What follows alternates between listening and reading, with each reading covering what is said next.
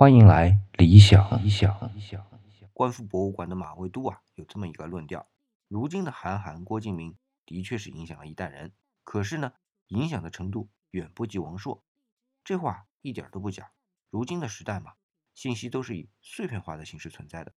而追溯到上世纪八十年代，虽然也有很多是以电视啊、小说啊这种形式作为媒介向外传播的，但是至少也是一整篇儿一整篇儿的。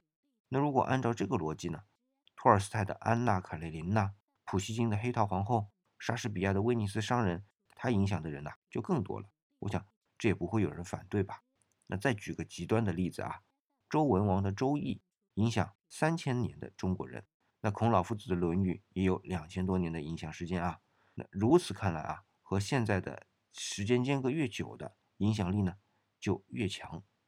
我想啊。这其中不主要以流传的时间为原因，而更多的呢是因为科技的因素。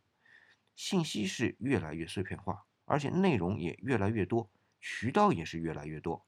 每一个个体啊，在接收信息的时候啊，选择性就更强，那接收到相同的信息的几率呢，也就更低了。